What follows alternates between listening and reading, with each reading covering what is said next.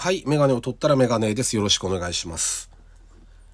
えっと、前回の収録が7月18日だったんで、今9月ですもんね。ずいぶん間が空いたんですけど、まあまあ、特にね、あの、早く収録上げてくださいとかライブやってくださいっていう声も別にないですから。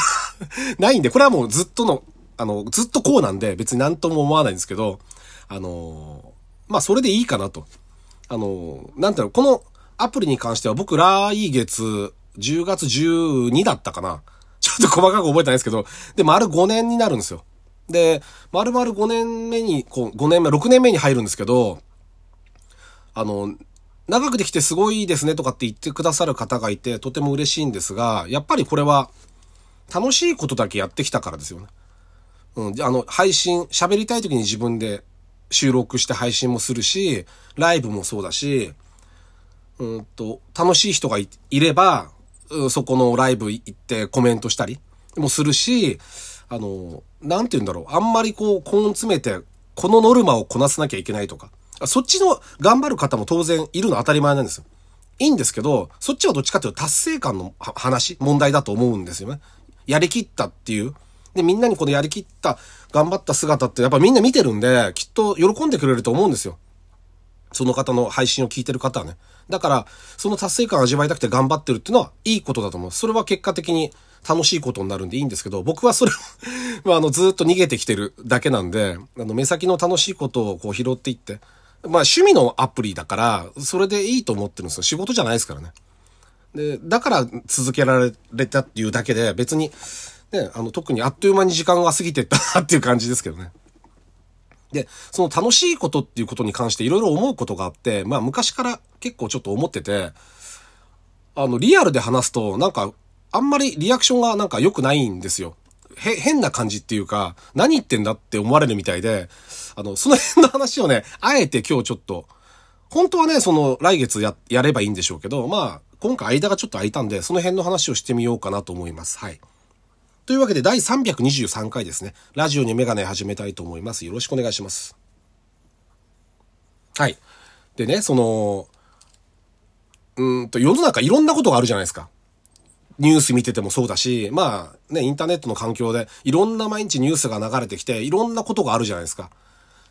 うんと、理不尽なこともあるし、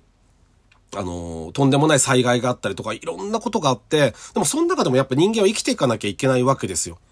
で、専門家の人は別だと、別だと思うけど、僕なんかはその、例えば、この地球ってものがあって、地球環境を守りましょうとかってやってるじゃないですか。いろいろ。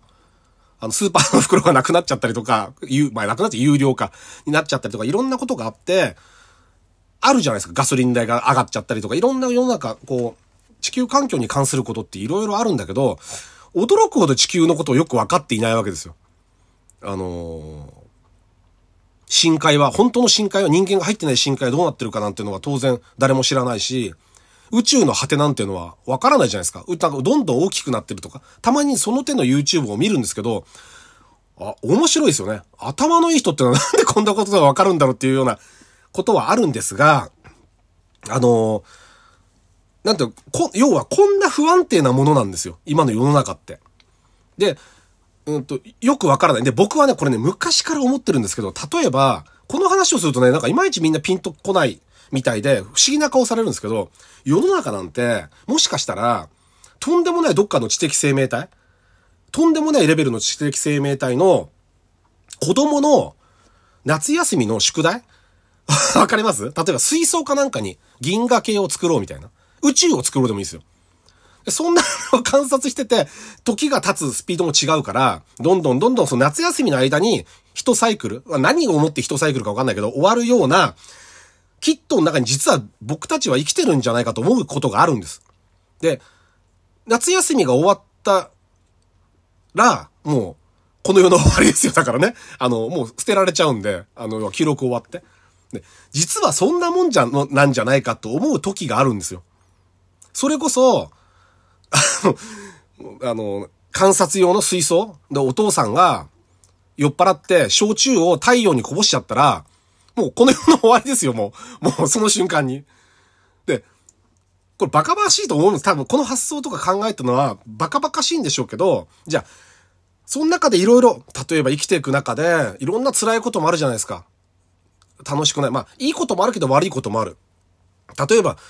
人間なんて全然平等じゃないし、生まれた国によっても人生大きく変わるし、理不尽にその戦争に巻き込まれちゃったりすることもあるし、災害？いやに、あの、まあ、災害によってひどい目に遭うこともある。し、いろんなこう、生まれ持ってお金持ち、貧乏とか、健康状態もみんな違うし、いろんなことがあると思うんですよ。不平不満が。で、